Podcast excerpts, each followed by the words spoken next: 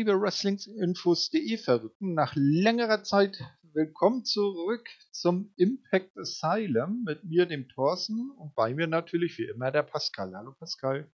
Hallo, Thorsten. Ja, wir waren ja mehrere Wochen jetzt nicht zu hören, hat sich ordentlich was angestaut, äh, gab terminliche Differenzen und deshalb äh, hat es jetzt mal ein bisschen länger gedauert. Und da werden wir in dieser Ausgabe das auch ein bisschen anders handeln und nicht Show für Show durchgehen, sondern uns mal auf die Fäden und Ereignisse am Stück so ein bisschen konzentrieren und die nacheinander so abarbeiten. Was sagst du denn, Pascal, mit was wollen wir denn anfangen? Äh, ich würde sagen, das Schlimmste zuerst und fangen mit Johnny Swinger an. Na, du fällst immer mit dem Besten beginnen, ne? Ja, mit dem Schlechtesten. Gut. Also, ich habe es genannt, der geknickte Johnny Swinger. Wir erinnern uns ja, Johnnys äh, Untergrund Casino Swingers Palace wurde ja von Scott Damour dicht gemacht, weil das durfte ja in Las Vegas nicht äh, stattfinden. Da hatte man ja keine Lizenz. Und Johnny ist dann in den Wochen und Tagen danach immer noch sehr geknickt und hat so irgendwie die Lust verloren. Und Bravo, der ja seine Berufung sozusagen als Kartendealer im Palace gefunden hatte, war jetzt so am Überlegen, oh, wie kann ich denn Johnny wieder auf die Sunny Side of Life, also wieder zu, äh, zu, zu Freude am Leben sozusagen bringen. Und da hatte er die geniale Idee, Mensch, das hat doch damals, gab es doch das, das Wrestlehouse. Und das hat doch schon mal geklappt. Da haben ja dann Rosemary und ich zueinander gefunden, auch wenn das dann im Nachgang nicht gut ausgegangen ist. Frage ich doch mal Rosemary, ob sie da nicht helfen kann. Das machte er dann auch und Rosemary teleportierte dann äh, die Leute ins Wrestlehouse und dort waren wir dann zu Thanksgiving äh, mit dabei und wieder viele bekannte Gesichter vom ersten Mal, einige neue, ähm, so zum Beispiel Tommy Dreamer, ähm, der konnte ja nicht mehr dabei sein, nicht? der ist ja weg von Impact und die Rolle hat dann jetzt Chris Sabin äh, genommen, der immer elegant gerade so unter der Dusche hervorkam und die Damen ihn dann anschmachteten.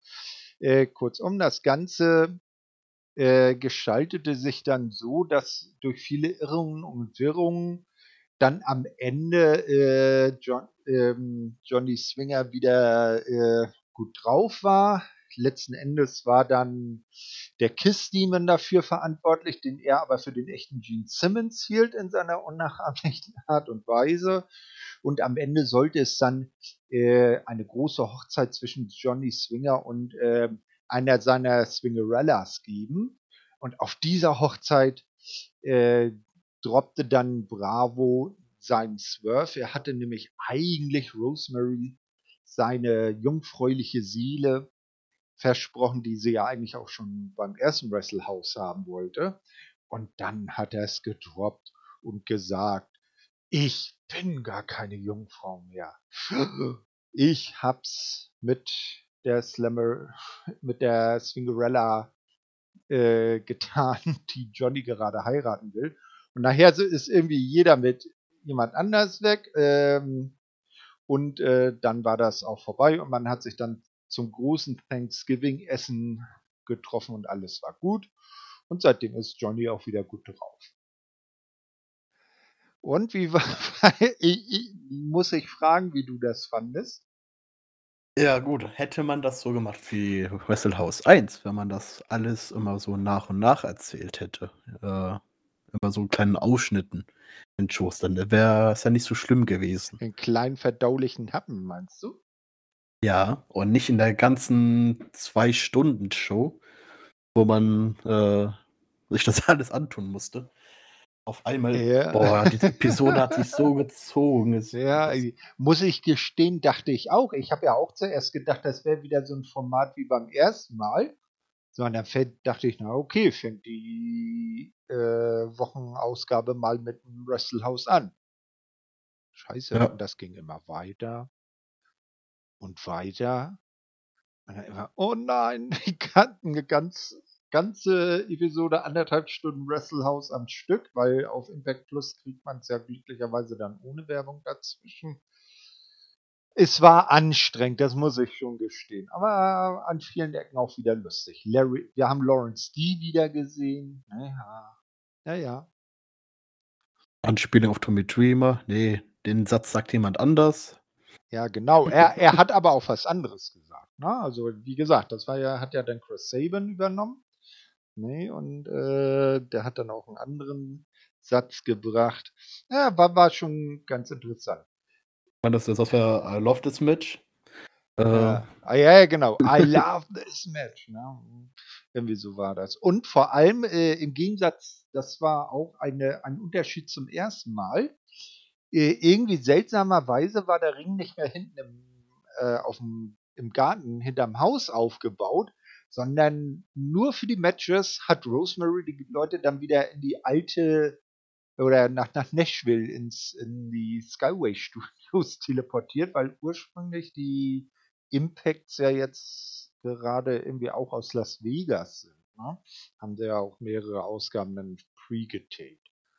Das fand ich auch irgendwie ein bisschen, ne, das hat das Ganze auch ein bisschen atmosphärisch, naja, gemacht.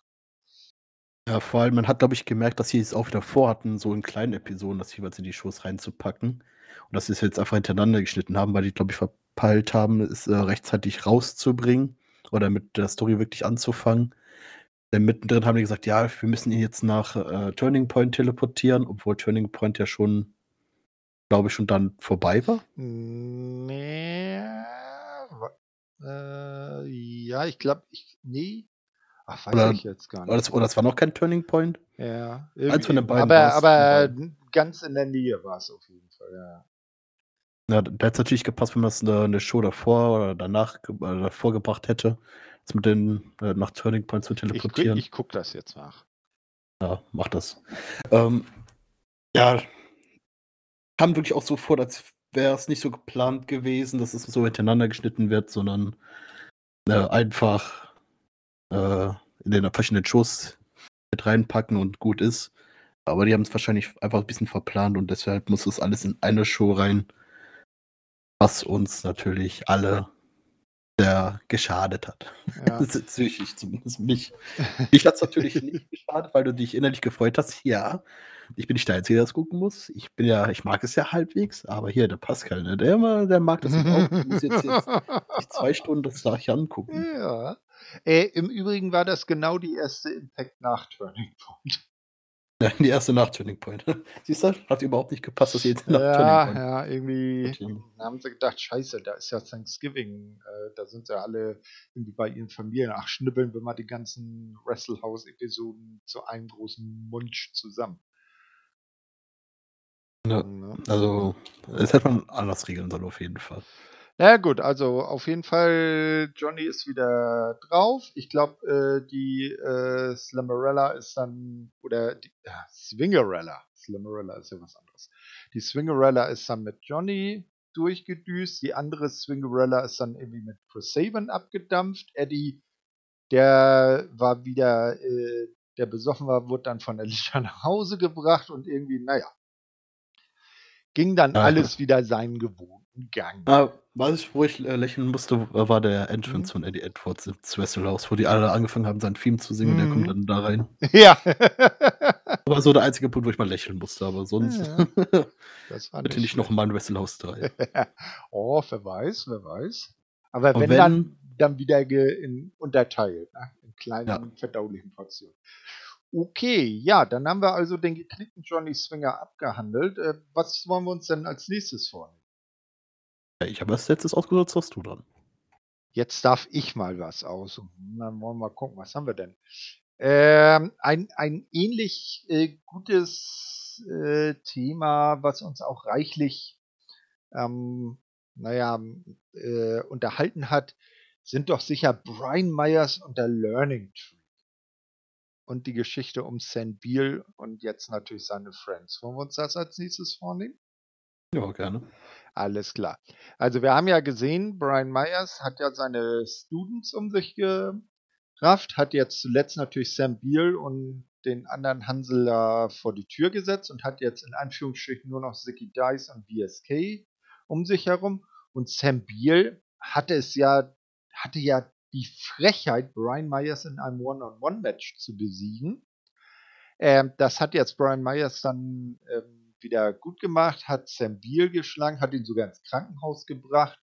Rich Swan, äh, der äh, backstage äh, zu den Ereignissen mit Willie Mack an seiner Seite interviewt wurde, äh, war davon so schockiert, dass er Myers bei Turning Point äh, zu einem Match herausgefordert hat. Das wiederum äh, wurde dann nichts, weil Brian Myers leider nicht antreten konnte und VSK ihn vertreten musste. Der hat natürlich dann prompt das Match verloren. Äh, in der nächsten Folge sieht man dann, wie Ziggy Dice und VSK backstage Brian Myers via FaceTime erreichen wollen.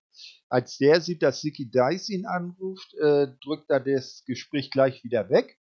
Dann versucht es VSK, da bleibt Brian dann kurz auch dran und die beiden können dann erklären, dass sie ihre Niederlage bei Turning Point dann in der, in der folgenden Woche also jetzt in der letzten Ausgabe, äh, durch einen Sieg über Finjuice in einem Tag Team Match wieder gut machen können.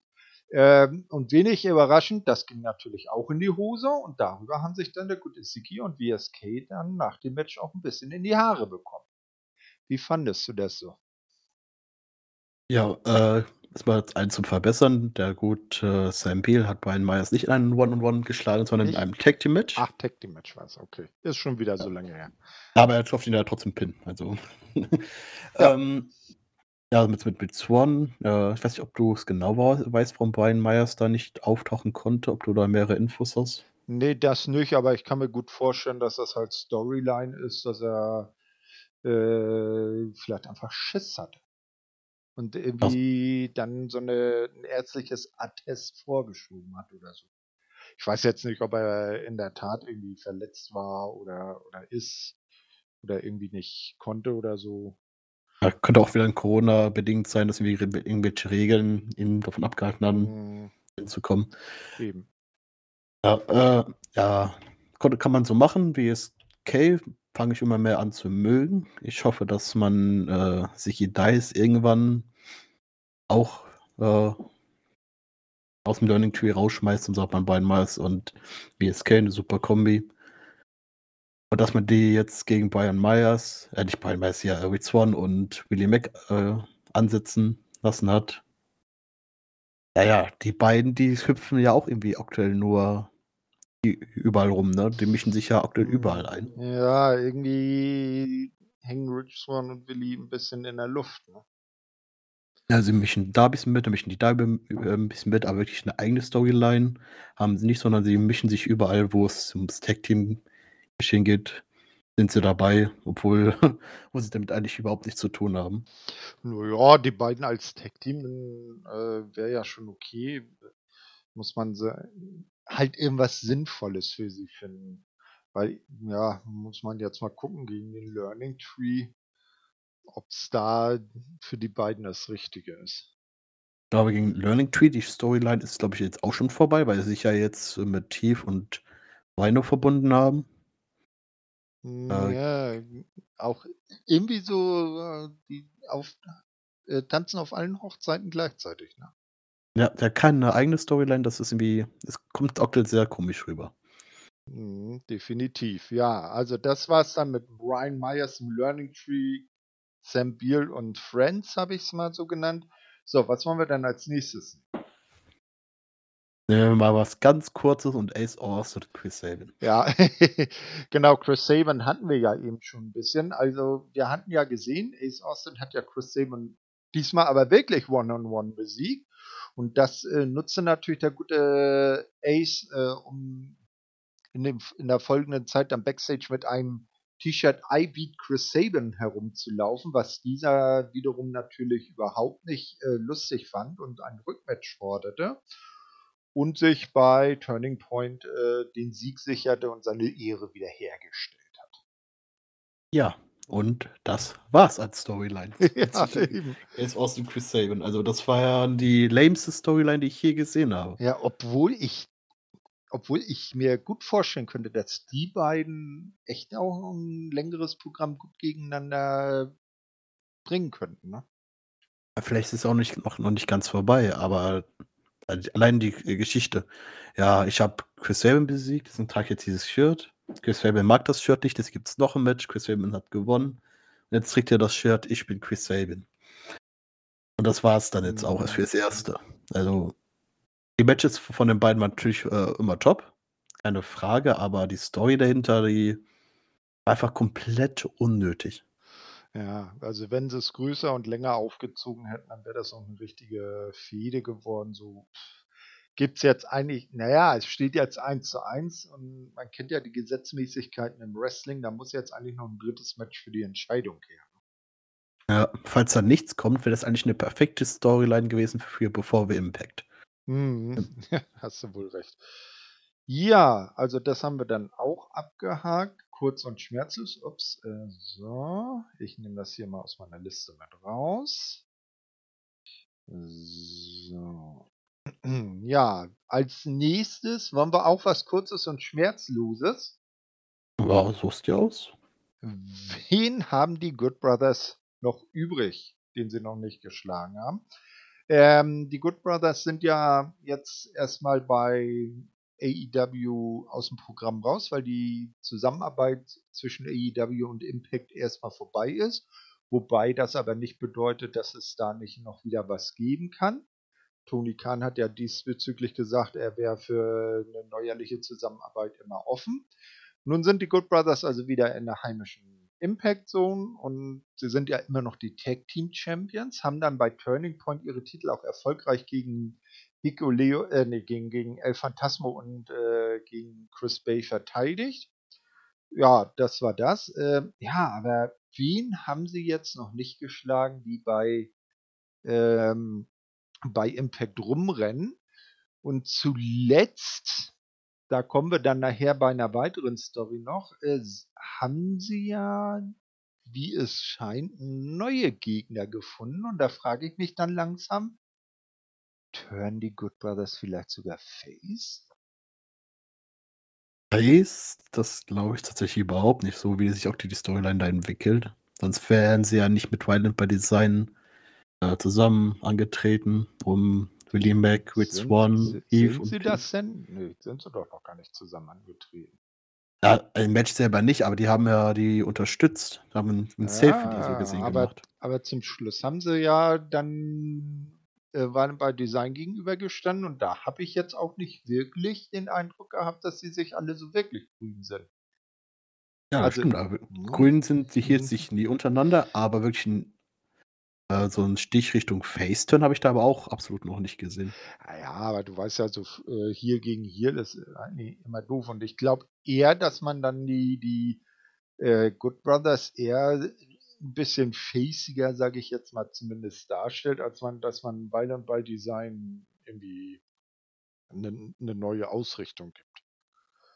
Ja, Ja. das gehe ich auch mal von aus, aber ich glaube auch nicht, dass, äh, Violent Violent by Design die nächsten Haupt äh, sein aber werden. irgendwie so ein, so ein Zwischending. Aber man, man muss auch mal was, was langsam was anstoßen, weil ähm, am 8. Januar ist Hard to Kill, der nächste äh, richtige Pay-Per-View.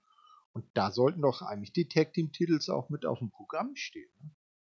Das, davon gehe ich auch mal stark von aus, und zwar in äh, Four-Way. Und zwar mit den in den Fäden genannten Teams: Violent by Design, Good Brothers, Rich Swan und Willie Mac und Heath und Rhino. Das ist so die hm. einzige Story, die jetzt irgendwie dazu hindeuten würde. Ja, wollen wir dann mal schauen. Ja, dann haben wir das auch. Ich meine, ich denke, mit Violent bei der Simon gegen direkt weitermachen, würde ich sagen, oder? Äh, ja, warte kurz. Durchstreichen. So, nee, ich lösche das immer gleich raus aus dem Dokument. Ich habe mir ja so ein äh, Word-Dokument gemacht. So, also du sagst, wir machen dann gleich mit Violent by Design gegen Rhino weiter. So soll es sein. Also bei Turning Point ähm, sollte es zu einem Tag Team Match zwischen Violent by Design und dem Duo Rhino und Heath kommen. Da war ja in dem Moment noch gar nicht so raus, ob Rhino damit antritt. Äh, hat er dann nachher gemacht. Violent by Design haben trotzdem gewonnen. Dann beim Impact danach nimmt sich Rich, äh, nimmt man dann Rich Swan und Willie Mack aus Korn, also wieder zum vorhin genannten Thema Tanzen auf allen Hochzeiten. Eric Young feiert äh, in einem Streetfight gegen Rhino seine große Singles-Match-Rückkehr. Ich glaube, er ist auch vorher maximal in Tag-Team-Matches dann äh, angetreten und besiegt Rhino. Während des Matches tauchen, und das ist jetzt äh, eben das, was wir eben schon angesprochen haben, tauchen dann die Good Brothers auf, so völlig unerwartet, äh, greifen ein. Äh, Young und seine Jungs, äh, Young, der seine Jungs backstage gelassen hatte, wird nun von diesen unterstützt. Am Ende stehen sich Good Brothers und Violent by Design gegenüber. Das hatte ich ja eben schon gesagt. Und das Bild hat doch ein auf eine Konfrontation hingedeutet. Ja, aber ich würde sagen, diese Konfrontation wird es noch nicht bei Hard to Kill geben. Bin ich mhm. der Meinung. Und ich habe erst tatsächlich geglaubt, wie man aus einem anderen Podcast ja noch rausgehört hat, dass ich geglaubt habe, dass äh, Eric Young gegen Rhino, was man jetzt in der letzten Impact-Ausgabe gezeigt hat, äh, bei äh, Hard to Kill zeigt. Aber so kann man es natürlich dann auch machen, damit die äh, Tag Team Champions dann auch wieder eine Feder haben. Hm, ja, da hast du wohl recht. Na, aber ähm, man, ehrlich, die Good Brothers äh, haben schon fast alle Teams, oder gar nicht fast alle Teams, äh, hm, fällt dir ein Team ein bei Impact, was sie noch nicht vor der Flinte hatten? Heath und Rhino. Das stimmt. Mal gucken. Aber wir, wir wissen ja, Heath und Rhino sind die Inaugural SmackDown Tag Team Champions. Ne? Ja, und es ist auch nicht ganz fertig mittlerweile beides sein. Also da kommt sich auch noch ein bisschen weiter. ja, das ist ja so bei Trios immer so das, das, der Vorteil. Nicht? Ähm, wenn es dann heißt, ja, euch haben wir ja schon geschafft. Ja, Moment, ihr habt gegen die Kombination Dina und Doring gewonnen. Aber wenn ich äh, Eric Young mit Doring antrete, uns habt ihr nicht nie geschlagen. Wir sind unschlagbar. Ne? Das ist ja bei so Trios immer der Vorteil. Okay, ja, da werden wir dann jetzt sehen, äh, wie es da Richtung Hard to Kill dann weitergeht. Ob es das von dir prognostizierte Multiman Championship Match gibt. Schauen wir mal. So. Jetzt gucken wir mal, was nehmen wir denn als nächstes? Äh, was haben wir noch so auf der Liste? Ähm, Damit es jetzt nicht so ganz so viele Damensachen hintereinander gibt. Das First Ever Ultimate X Knockouts Match um einen Title Shot.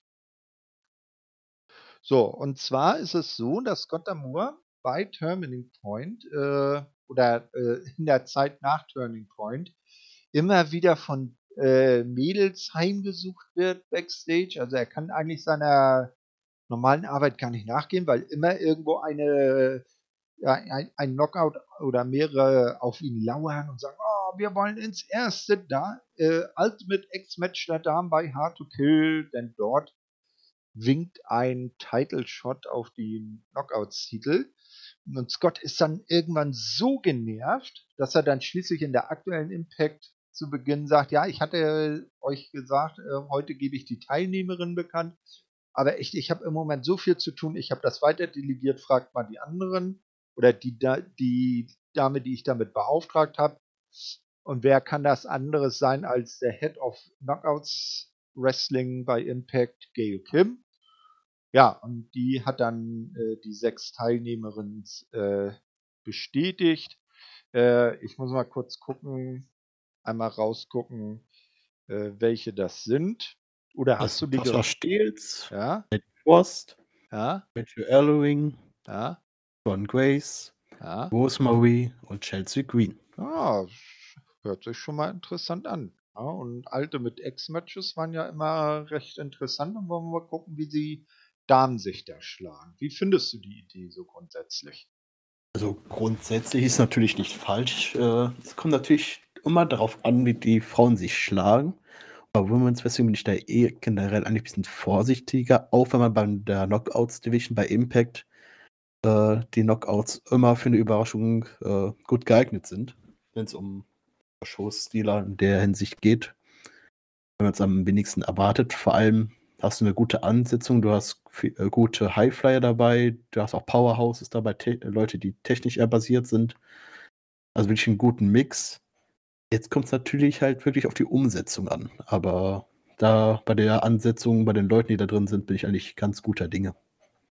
Ja, denke ich auch. Was meinst du denn, wer würde da gewinnen? Oder welche Dame wird sich den Titelshot sichern? Also ich würde jetzt erstmal Jordan Grace ausschließen, da sie ja schon Championess Ja, ist. eben. Hm. Richie Elling auch, weil sie ja ihre Tag Team Partnerin ist. Ja, Das muss jetzt ja nicht unbedingt was heißen. Ne? Die beiden sind ja nicht zusammen Knockouts Tag Team Champion, weil Jordan ist ja Singles Champion als Digital Media Champion. Aber ich würde trotzdem, weil sie im Team sind, also ihre, weil sie Teammates sind, äh, würde ich die da auf jeden Fall mit ausschließen. Okay. Da haben wir noch die, die vier einzelne Frauen und dann wird es schon ein bisschen schwerer. Ähm, aber was ich sehen wollen würde, wäre natürlich Rosemary gegen Mickey James. Hm. Hast du natürlich eine Face-Dame gegen eher Heel-Dame. Also will ich auch schon eher Heel-Richtung gehen, da wäre Chelsea, Chelsea Green natürlich auch direkt mit raus. Mhm. Und die anderen und die anderen beiden? Ja, Lady Frost geht ja auch aktuell noch tatsächlich noch Richtung Face. Deswegen werden bei mir wirklich die einzigen beiden, äh, die wirklich Sinn machen, Tasha Steels und Rosemary. Aber da ich Rosemary mehr sehen möchte als Tasha Steels gegen Mickey James, zumindest erstmal am Anfang, ich sagen Rosemary. Mhm. Ja, man muss vielleicht noch erwähnen, dass äh, Lady Frost ähm, in einer BT oder in der aktuellen Folge bei Before the Impact einen Sieg, ich glaube, gegen Kimberly einfahren konnte und dafür von Scott Moore mit einem äh, Impact-Vertrag ausgestattet wurde. Also Lady Frost jetzt festes Knockout bei Impact. Ja, bin ich sehr froh drum. Die kann man, kann man gerne sich mal angucken in den Matches. Mhm. So, was wollen wir uns denn als nächstes vornehmen? Äh, dein Tipp für dieses Match. Mein Tipp für dieses Match. Oh, äh, überlegen. Also ich würde ja gerne Chelsea Green sehen. Weil ich glaube, das könnte auch interessant werden. Sie war ja, freilich damals als Laurel Finesse, war sie ja schon Knockouts Champion. Und so ein bisschen was hat sie ja auch auf dem Kasten und ist sicher auch nicht zu fein, gegen Männer in den Ring zu steigen, wenn sie mal Tag Team Matches mit ihrem Verlobten zusammen bestreitet. Das, äh, also ich glaube, die kann da auch ein spannendes Match auf die Beine stellen. Und ob das überhaupt dann gegen einen Mickey James geht, das äh, ist ja dann noch eine ganz andere Frage, aber da kommen wir dann nicht dazu. Ja, können wir dann, ja, sprechen wir später darüber. Oder sollen wir es jetzt schon machen? Ähm, ja, können wir machen. Na, also, du wählst also als nächstes das Segment Diana Perazzo will ihren Titel zurück. Und zwar äh, unmittelbar vor Turning Point meldet sich die Virtuosa in einem ähm, Statement zurück und kündigt an, wenig überraschend, dass sie ihren Knockouts-Titel zurückhaben will. Äh, bei Turning Point äh, verteidigt Mickey James den Knockouts-Titel dann gegen Mercedes Martinez in einem sehr guten Match, wird aber direkt danach von Diana ähm, attackiert. Dafür bekommt diese dann als Belohnung auch noch das Titelrückmatch bei Hard to Kill. Also ich muss ja mal langsam sagen, der gute Scott Amour so facige Entscheidung trifft er auch nicht. Ne? Wenn du äh, dafür belohnt wirst, weil du im Ring ein, ein, ein Champion nach seiner Titelverteidigung im Ring attackierst und dafür auch noch ein Titelmatch bekommst. Hm. Ja, für diese Aktion hat sie ja nicht den Titel äh, Chance verdient, sondern weil sie eher Rückmatch ja noch hat. Und das ist ja, das ist ja nochmal Fakt, dass sie noch ein äh, Rückmatch verdient hat. Und somit kommt Scott Damore ja auch nicht drum rum. Und aus dem Mickey James gegen Diana Browser Teil 2 als Promoter-Sicht ist es auch keine so dumme Entscheidung. Okay, gut, das äh, ist auch nachvollziehbar. Da hast du wohl recht. Ja, äh, dann gab es in der äh, vergangenen Ausgabe ein Mixed Tag Team Match. Diana mit Matthew Rewald an ihrer Seite gegen Mickey James und Chris Sabin und da haben dann die Heels gewonnen und äh, Diana stand äh, triumphierend über der Championess Und vielleicht wird sie ja dann bald dreifacher Knockouts-Champion sein.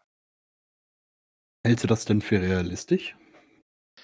Ich glaube ja, weil Mickey James ist ja eigentlich bei NWA, ist ja da, glaube ich, auch so äh, Promoterin und, und kümmert sich da so ein bisschen um die Damen.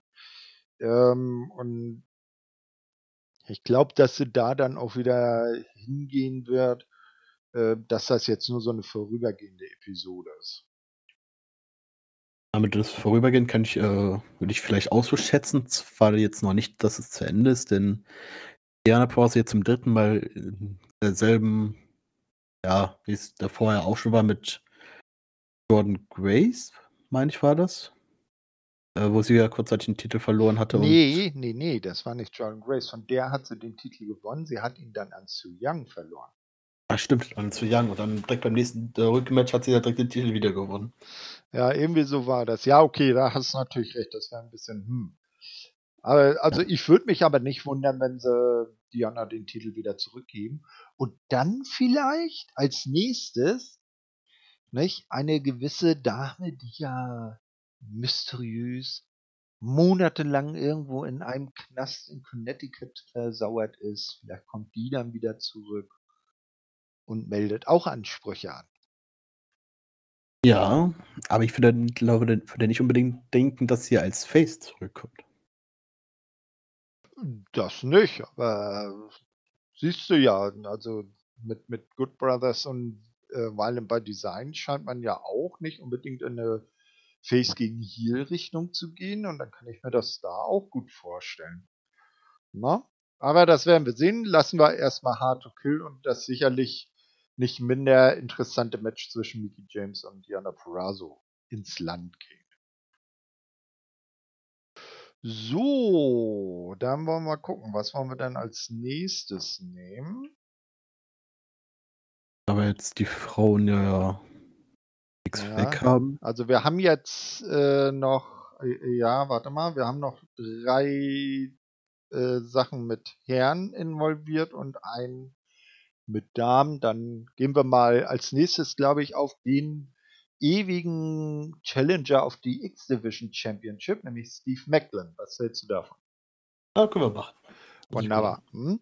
Also vor Turning Point gewann Steve Macklin ein Match gegen Laredo Kid und äh, hat sich damit für das äh, X-Division Title Match eben bei Turning Point qualifiziert. Dieses gewann dann aber Trey Miguel, hat also den Titel verteidigt durch ein Pin an Laredo Kid. Beim ersten äh, Impact nach Turning Point, also ersten richtigen, ne, äh, die Wrestle House Ausgabe äh, ignorieren wir in dieser Aufzählung mal attackiert Macklin dann Trey Miguel und jammert, wie wir es von ihm kennen, weiter. Er habe ja noch nie ein Titelmatch durch Pin oder Aufgabe verloren. Er wolle endlich ein One-on-One-Match gegen Trey Miguel haben. Das ging dann in der vergangenen Ausgabe auch weiter. Äh, er hat dann Scott Damour abgepasst und hat ihn gefragt, ob er ins Ultimate X. Nein, äh, das nicht, aber hätte beinahe so kommen können hat dann äh, wieder gejammert und gesagt, ich bin noch nie gepinnt worden, ich habe nie aufgegeben, ich habe nie verloren. Und Scott Damour, der hat dann eiskalt gesagt, ja, du hattest jetzt schon so viele Chancen auf den Titel und hast es nicht geschissen bekommen. Das war's. Und hat Steve Macklin stehen lassen. Das fand ich mal einen echt geilen Move. Also Scott Damour, der ist manchmal so, denn einerseits da gibt es dann Belohnung, weil man jemanden attackiert. Ja, und andererseits sagt er, nee, äh, du, du hast es einfach nicht. Das war, äh, wie, wie viele Chancen zum Versagen willst du dann noch haben? Ne? Wie fandest du das denn? Ja gut, aber man kann ja sagen, Steve Macklin, der hat bis jetzt noch nie großartig, also so richtig verloren. Der wurde bis jetzt noch nie gepinnt oder zur Aufgabe gebracht. Singles-Matches hat er eigentlich immer gewonnen. Er hat halt nur in Multiman-Matches verloren, wo er nicht gepinnt worden ist. Genau wie bei Turning Point. Sein Wade Kid und Steve Macklin hat er ja so gleichzeitig zu pinnen. Steve Macklin hat äh, ist ausgekriegt. Laredo, äh, Laredo, Laredo Kid. Laredo Kid. Nicht.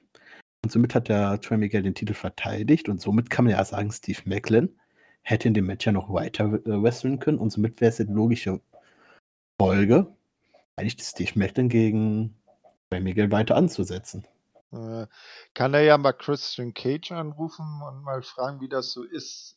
One more match, ne? Ich sag's nur. Wir erinnern uns damals dran. Ja, aber es wäre dann auch als ein One More Match auch für ein Singles Match, oder nicht? Ja, ja, ja, ja. Na, mal gucken. Äh, ich sehe es so kommen, es wird irgendwann kommen und dann wird er den Titel gewinnen und dann, naja. Ah, Glaubst du, es wird schon bei Hard to Kill sein oder wird es jetzt einen anderen Herausforderer bei Hard to Kill sein? Also, ist. Hm, also, ich weiß nicht, ob es bei Hard to Kill wäre.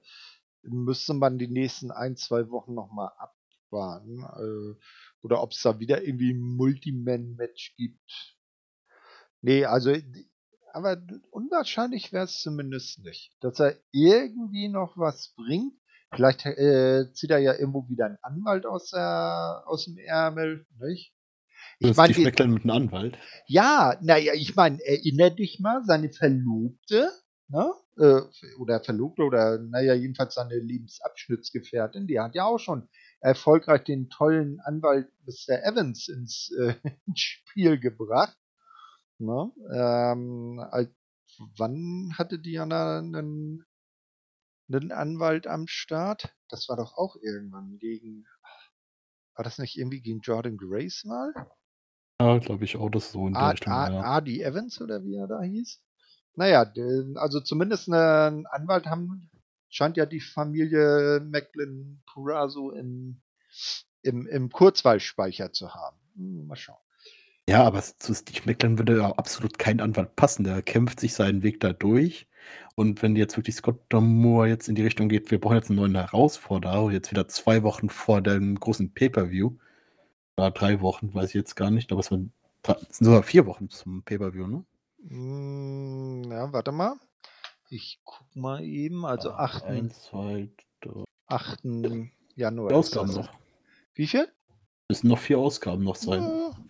Also wäre dann doch noch genug Zeit für eine vernünftige Story um den neuen Herausforderer. Eben, eben, ne? Mal gucken. Ja, drei Segmente haben wir dann noch. Was soll es dann als nächstes sein? Vielleicht noch ein äh, Herrensegment und dann zum Abschluss nochmal Damen und ganz zum Schluss die Herren. Würde ich sagen, vielleicht jetzt Josh Alexander. Wir haben dann noch Josh Alexander, Moose und, und äh, Inspiration würde ich tatsächlich jetzt die Frauen jetzt vorziehen, denn bei Josh Alexander und Moose sind ja nicht allzu weit auseinander. Ey, ja, hast du auch wieder recht. Okay, also Inspiration und die Knockouts Tag Team Championship. Ja, Jessica und Cassie sind mit, äh, mittelbegeistert bei Turning Point gegen DK ran zu müssen. Na, ähm, leider scheitert auch ihr Plan, DK durch die Undead Bridesmaids ähm, ausschalten zu lassen. Ähm, dann gewinnen sie aber das ähm, Match bei Turning Point, verteidigen also ihre Titel, allerdings nur weil, äh, ich weiß gar nicht, war das Jessica oder, ja, ich glaube, es war Jessica Beine auf den Seilen hatte. Nicht? Ähm, dann gibt es ein großes äh, Hallo für die rückkehrende Tennille Dashwood. Ähm, und die drei Australierinnen ähm, fallen sich so um die Arme und dann steht äh, Madison Rain und Caleb with a K, die ja mit äh, Tennille äh, The Influence bilden, stehen dann daneben und gucken ein bisschen komisch. Oder vielmehr Madison guckt komisch und Caleb will mitfeiern, wird aber nicht gelassen. Nicht? Ähm, dann äh, in der letzten Ausgabe gab es dann tatsächlich ein großes Eight-Person Tag Team Match. Und zwar auf der einen Seite eben Inspiration und Influence gegen DK, also auch mit äh, Crazy Steve und Black Tarus. Ja, das gewann dann DK und am Ende haben sich dann Inspiration und Influence äh, zerstritten und da wird es dann wohl äh, demnächst äh, ein Titelmatch geben. Also ich kann mir gut vorstellen, bei Hard to Kill, dass Inspiration ihre Titel gegen Influence aufs Spiel setzen. Ja, äh, denke ich auch. Vor allem, das hat sich das ganze Match ja durchgezogen, die Streitereien. Allein weil ja schon am Anfang Black Taurus sich da äh, drin gestellt hat für den Anfang und natürlich das sehr fair natürlich war. man den als erstes reinstellt oder generell die beiden Männer das Match reinpackt. Aber Inspiration und Influence, Story, die kann sehr interessant werden, besonders was Promos und so angeht. Ja, auf jeden Fall. Eins muss ich dich aber mal fragen. Findest du den äh, Theme von Inspiration auch so geil wie ich? Es gibt auf jeden Fall Schlimmer. Es hört sich gut an, ja, aber so privat wird es mir wahrscheinlich nicht anhören, aber für 'n Entrance ist 'ne sehr gute Wahl gewesen. Aber ich fand das cool, wie bei Bound for Glory, wie das Ding einfach mal live performt wurde. So was hat man bei Impact auch nicht oft. Dafür gucke ich das Impact noch zu wenig, zu selten. Also, was ich bis jetzt gesehen habe, ist es ja das 1. Mal gewesen, dass das live performt wurde. Hm, ja, also ich, äh, kann mich auch nicht entsinnen, das auch schon mal gesehen zu haben. Das hat man bei bei den großen Ligen AEW und WWE natürlich, äh, öfters, ne? Auch wenn's unmotiviert einfach der Gitarrist von, äh von Fozzy ist, der da auf seiner Gitarre rumschrammelt und das irgendwie gar nicht so anhört wie das Theme von Hikaru Shida, aber egal. Wir sind ja hier bei äh, bei Impact. Ja, ne, da muss ich dann, äh, zugeben, also das das können 'ne echt interessante Fehde zwischen den beiden Damenteams werden, ne? Ja, aber das einzige Problem ist natürlich jetzt Decay. Die sind ja jetzt immer noch nicht ganz aus'm Spiel raus und die haben ja jetzt Ja, ich meine, die die haben ja gewonnen. na ja, aber die haben aber 2 Titelmatches hintereinander gegen Inspiration verloren. Ja, stimmt, aber Na, a also die haben ja das Team, auch wo die Championess drin waren, haben sie ja jetzt wiederum wieder geschlagen. Vielleicht sollten die Ah. jetzt einfach mal Black Taurus und Stevie Crazy Steve Ja. Ja, so so als als Nachfolger von Eric Young, der ja an der Seite von ODB damals Knockouts Tag Team Champion in der ersten, äh, äh, in der ersten Zeit dieser Titel, äh, dann war. Ne, ich glaube nicht, dass sie das machen. Ich glaube auch nicht. Aber was ich mir gut vorstellen kann, ist, äh, ist mal wieder natürlich wieder 'n großes Triple Threat und dann, dass es 'n nach Hard to Kill zum nächsten großen Pay-Per-View dann das Singles Aufeinandertreffen gibt wegen Inspiration und gegen Re-Influence. Außer man schreibt Decay jetzt irgendwie noch in Hm. den 4 Wochen noch irgendwie noch raus aus den Storylines. Ja, müssen wir mal schauen, weil ich glaube, das nächste danach ist dann erst wieder Slammiversary und ob du das so lang dann interessant halten kannst, das ist Oder man bringt die oder man bringt Decay noch mal, äh, in dem nächsten, äh, Spe äh, Special Impact Special. Man das da Das irgendwie das kann rausschreibt. das kann natürlich auch sein. Müssen wir dann mal schauen. Ja, damit haben wir den Damenanteil des heutigen Abends, äh, beendet und noch 2 Themengebiete. Und das erste, was wir uns jetzt, äh, dann nehmen vor dem krönenden Abschluss, ist Josh Alexander will doch nur Champion sein. Es ist nämlich so, der gute Josh hat ja bei Bound for Glory sein großes Titelmatch, äh, äh, gewonnen, hat es geschafft, Christian Cage den Titel abzunehmen, nur um wenige Sekunden später diesen wieder an Moose abgeben zu müssen. Dann, äh, hat er jetzt ein großes Match gegen Minoru Suzuki gehabt, hat das auch gewonnen. Ein echt geiles Match, also solltet ihr euch anschauen. Wird natürlich aber auch nach dem Match wieder von Moose attackiert. Dann bei, äh nach Turning Point, ähm, kann sich Josh auch nicht, äh, auf Moose konzentrieren, weil jetzt plötzlich Jonah, also der ehemalige Jonah Rock von, äh, NXT, ähm, in der Impact Zone auftaucht und ihn aufs Korn nimmt. Und in der letzten Ausgabe hat dann Josh die Schnauze voll. Er bastet das Match zwischen Rohit Raju und Lawrence Lee und will Jonah sofort im Ring haben. Scott D'Amour versucht ihn, äh, mit einem Match bei Hard to Kill zu beruhigen, doch das hat irgendwie nur mäßigen Erfolg. Also der gute Josh ist geladen bis in die Haarspitzen, die er nicht hat. Das auf jeden Fall, vor allem jetzt gegen Jonah Rock, den ich ja ebenfalls schon bei WXW 16 Carat gesehen habe. Ja, wie der der wie hieß er da? Auch ne, der hatte 'n anderen Namen, ne? Ich glaube, der hieß da auch schon Jonah Rock. Der hat ja bei WWE Ja? hat er 'n anderen Namen gehabt, Ach so, ne? bei WWE, ja, ir irgendwie so war das. Ne, Jonah Rock ist das aber. Auch Australier übrigens. Ja, aber wirklich 'n super Wrestler und die beiden jetzt aufeinandertreffen zu lassen, was natürlich auch 'ne super Entscheidung. Das Einzige, was mich stört, egal, wenn du ihn jetzt hier verlieren lässt, einen debütierenden Jonah Rock Oder an Josh Alexander, der nach dem World-Titel strebt. Äh, strebt. Das wäre Steht, schon ein ja. bisschen schwierig. Den einen wäre es Hm. auf jeden Fall so ein bisschen schaden.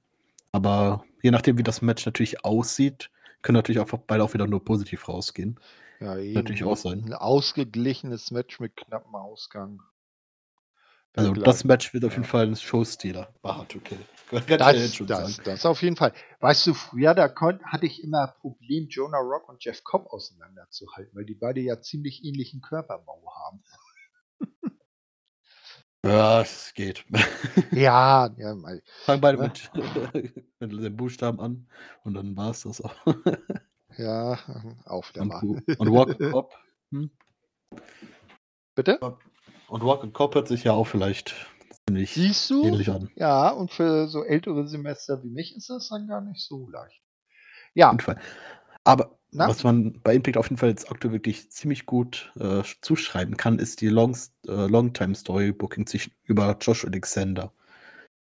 Wie lange man das jetzt schon Mm. durchzieht, seitdem er X-Division Champion geworden ist, oder sagen wir so, seitdem Ethan Page nicht mehr bei Impact ist, man so lange Josh Alexander Aufbauen, bis er zu dem Punkt jetzt gekommen ist, wo er jetzt ist, von einem kurzen Titelgewinn, ihn direkt wieder abgenommen hat, der trotzdem noch Richtung World Title gehen möchte, aber trotzdem sich immer Steine im Weg geschmissen werden. Das ist eine Top-Booking-Entscheidung bis jetzt, was sie da äh, bis jetzt gemacht haben um Josh Alexander und ich hoffe, es geht auch so weiter und dass er dann am Ende seinen großen Payoff bekommt und seinen World Title endlich bekommt. Mhm. Ja, das muss dann kommen. Also vielleicht so Slammiversary oder so. Ist ja der Ja. zweitgrößte Pay-Per-View nach äh, Bound for Glory. Ja, das wäre, glaube ich, schon ein guter Rahmen. Ja, äh, willst du mal wissen, was Ethan Page gerade so treibt?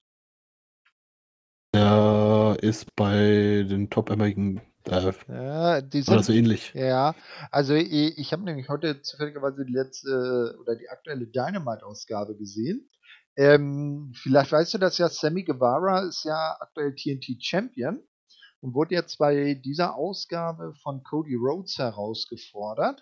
Also äh, der hat eine Herausforderung gestellt. Das Match ist dann äh, in der Zukunft noch. Und direkt danach äh, hat man dann oben äh, im Spotlight in den Zuschauern dann Ethan Page und äh, Scorpio Sky, die sich ja bei äh, AEW Man of the Year nennen, dann äh, stehen sehen und ähm, Ethan Page hat sich lauthals darüber beschwert, ja, TNT Championship, da gibt's auch eine Open Challenge, aber wieso darf ich dann nicht challengen? Ne? Mir werden immer Steine in den Weg gelegt und dann kommt jetzt der Cody Rhodes und der darf dann einfach so, das ist ja voll ungerecht, aber jetzt kommt ja Dan Lambert mit seinem American Top Team zurück und der wird schon dafür sorgen, dass ich mein Titelmatch bekomme und dann dir, Sammy, den Titel abnehme. Ja, also vielleicht Ethan Page bald auch Champion. Ja, was ich irgendwie hoffe, sobald wieder die Zusammenarbeit mit AEW und Impact steht, Josh Alexander gegen Ethan Page. Also, ja. das will ich sehen. Oder, oder einfach nur mal, dass, wenn wenn wenn, es wieder eine äh, Relationship zwischen beiden Promotions gibt und dann eine Delegation von der einen zur anderen kommt, dass die beiden sich einfach erstmal nur kurz Backstage über den Weg laufen. Und einfach nur so gucken. Nicht so, also diese Anstar. Ja, ja, genau, Segment. genau. Wo, wo ich ja immer noch, äh, um mal ins, ins Filmgeschäft äh, rüber zu gehen, ja immer noch feiern würde, wenn ähm, Martin Freeman, äh, der ja im, im MCU den Everett Ross spielt, einen, einen äh, Geheimdienstkoordinator, dann irgendwann mal auf Benedict Cumberbatch alias Dr. Strange trifft und die beiden sich dann so angucken, hä, kenne ich dich nicht woher? Wohnen wir nicht eigentlich zusammen? sind ja die beiden Hauptdarsteller aus der äh, BBC-Serie Sherlock. Weiß ja vielleicht nicht jeder, ne? Also äh, auch eine Guckempfehlung. So, sowas finde ich dann immer äh, spannend. Genau, genauso wie bei Eternals, wo sich dann Rob Stark und Jon Snow plötzlich gegenüberstellen. Ja. Gut, so, komm. Aber was, Ja. was jetzt, äh, jetzt äh, bei AEW ist und was eigentlich auch noch fehlt, wenn natürlich Kenny Omega wieder gesund ist. Und Josh Alexander Ken, Kenny Omega, das steht ja auch eigentlich auch noch aus. Das stimmt auch. Aber Kenny, der nimmt sich jetzt seine wohlverdiente Auszeit. Der ist jetzt echt lange mit Beschwerden angetreten. Und äh, hat sich ja, wenn man sich die Matches anguckt, auch nicht wirklich geschont. Der soll das mal auskurieren. Und Sag ich ja, wenn er gesund ist. Ja, ja, eben. Genau, so, aber vom einen Wrestling-Gott zum anderen Wrestling-Gott. Mich würde mal interessieren, was ein JBL dazu sagt. Aber gut. Oder ein Emra. Wieso? Emra ist doch kein Wrestling-Gott. Doch, also der kann sehr gute. Äh, ja, ja, die, die, die, also. ich, ich, ich habe die einen oder anderen äh, äh, Videos in der in unserer WhatsApp-Gruppe gesehen. Ja. Obwohl, nee, ich muss nee, mal vor, vor, bleiben. Vor allem, wenn, ja, vor allem, wenn er da so steht und dann Jobs nimmt und dann so Tipps gibt. Mehr aus der Schulter, mehr aus der Schulter. Gut, aber außer, ausnahmsweise geht es nicht um Wrestling God Emra, sondern äh, äh, Emra, Emra, sondern um äh, Wrestling God Moose, nämlich Champion Moose habe ich das letzte äh, Thema genannt. Ja, Moose hat ja äh, das haben wir ja äh, dann gesehen bei äh, Turning Point im Full Metal Mayhem seinen äh, Titel gegen Eddie Edwards verteidigt. Ähm, dann äh, hat er W. Morrissey gegen Matt Cardona geholfen, sodass dieser siegreich blieb. Ähm, Moose verteidigt dann im Main Event der Impact-Ausgabe. Äh, ach nee, Entschuldigung, das hatte ich jetzt äh, Genau, da habe ich jetzt was doppelt geschrieben. Also W. Morrissey besiegt Matt Cardona bei Turning Point und äh, erhält dabei Unterstützung von Moose. Der gewinnt dann im Main Event gegen Eddie Edwards und bleibt World Champion. Und dann in der ersten richtigen Impact nach Turning Point mischt Matt Cardona in, äh, sich in die Geschichte mit Moose und W. Morrissey und Eddie Edwards ein. Äh, Cardona, der einen Titelshot bei Hard to Kill sicher hat, lässt sich von W. Morrissey dann in der aktuellen Weekly äh, dazu verleiten, diesen Title Shot gegen eben ihn W. Morrissey aufs Spiel zu setzen. Cardona gewinnt dieses Match gegen Morrissey durch die Q, nachdem sowohl Moose als auch Chelsea Green eingreifen. Somit heißt es bei Hard to Kill dann um den World Title Moose gegen W. Morrissey gegen Matt Cardona. Was hältst du von dem Match als Main Event von Hard to Kill? Äh, ja, kann man machen, aber wirklich heiß bin ich darauf absolut gar nicht. Also Matt Cardona im World Title Geschehen sich wie da würde ich absolut null, wie Moose oder W. Morrissey sagte, mit Cardona. Sind sich wirklich eher mit Card und W. Morrissey als World Champion will ich auch nicht sehen allgemein, so, ich bin ja ein, eigentlich ein Freund von Multiman-Matches, ne? Aber das interessiert mich absolut null. Weil ich stark davon ausgehe, dass okay. Moose das gewinnen wird und die anderen beiden einfach nur Zwischengegner für Josh Alexander sind. Deswegen kein Interesse an diesem Match. Mhm. Aber auch schön, wie Matt Cardona im Backstage-Interview dann seine eigene jüngste Historie vergisst, ne? Wo er dann erzählt, dass er in 18 Jahren nur ein World Title Match hatte und das auch noch verloren hat. Ähm, und dann vergisst, dass er ja vor kurzem mal bei GCW Nick Gage den äh, großen Titel abgenommen hat. Der wird dann da vielleicht nicht World Title genannt, aber ist halt der Hauptpreis der Promotion und den dann später wieder an äh, John Moxley verloren hat. Ne? Also World Champion war er schon. Aber vielleicht sieht er ja eine Indie schon nicht als World Championship an oder so. Ja, naja. Ist bei, die Promotion an, äh, ja. kleinreden, wo man Champion ist. ist, ist ja.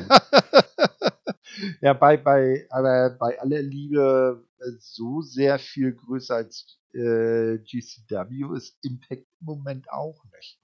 Nee, aber das sieht mit Cardona anscheinend nicht so. Na gut. Ja, also ich äh, verspreche mir von dem Match ein bisschen mehr. Freilich bin glaube ich auch, dass Moose das äh, gewinnen wird. Ne, und dann kann man dann nachher vielleicht eine größere Fehde mit äh, Morrissey und Cardona äh, dann äh, starten. Vielleicht, dass die beiden sich im Match gegenseitig äh, ähm, dann um, um knappe Pins bringen und Moose einfach am Ende abstaubt und so der lachende Dritte ist und dann sich neuen Gegnern widmen kann und Cardona und Morrissey dann so eine Fehde gegeneinander standen, also so richtig stark. Ja, vielleicht liegt es auch daran, dass ich äh, Matt Cardona und W. Morrissey jetzt schon in den letzten Wochen zu oft gegeneinander antreten gesehen habe. Sei es im Tag Team Matches, sei es im jetzt bei Turning Point, äh, dass er da äh, gegen W. Morrissey verloren hat und dann jetzt noch äh, zwei Wochen später dann nochmal gegeneinander angetreten sind. Also ich habe von der Paarung absolut die Schnauze voll. Ich will es nicht mehr sehen. Einmal wirst du noch müssen und ich fürchte, bis dahin werden sich die drei Herren die nächsten vier Wochen auch noch das eine oder andere Mal über, die, über den Weg laufen. Ich befürchte es auch, ja. Ja, dann sind wir soweit mit den ganzen Themen durch, haben hoffentlich einen halbwegs guten Abriss der vergangenen Shows äh, geben können. Und in Zukunft werden wir wieder alle zwei Wochen die Reviews äh, wie gehabt äh, machen, oder? Das denke. Wenn uns nicht dazwischen kommt, das nächste Mal wäre ja über Weihnachten. Ja, eben. Naja, also ich habe zumindest, äh, naja, ist ja, erster und zweiter Feiertag sind ja genau Samstag und Sonntag. Also ich hätte da nichts vor.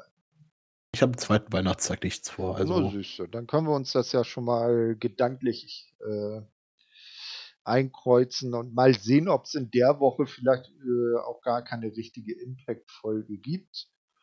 Na, und dann gucken wir mal. Ja, hat mir auf jeden Fall sehr viel Spaß gemacht, endlich wieder mit dir zu sprechen.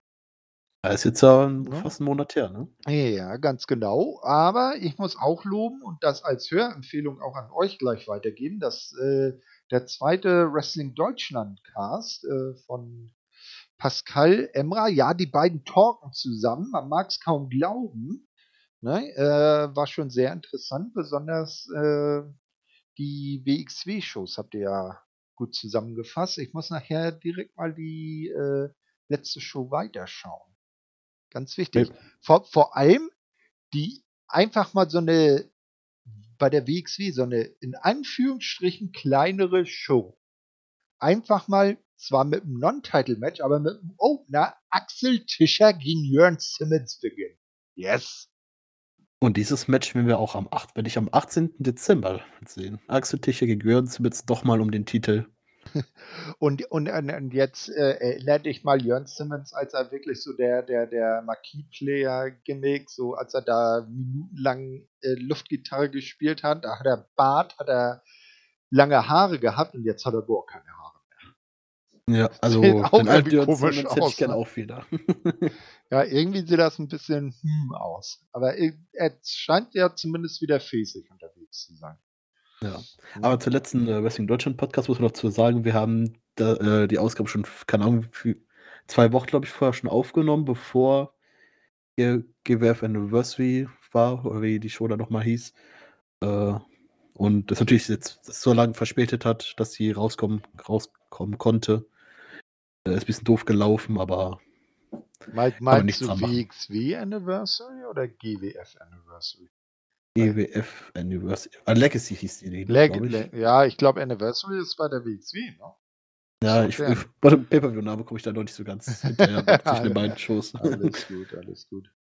Ja, ähm, dann natürlich ähm, auch immer empfehlenswert unsere beiden Wahnsinnigen, die sich noch WWE antun, der gute Andi und der gute Chris aus Wien.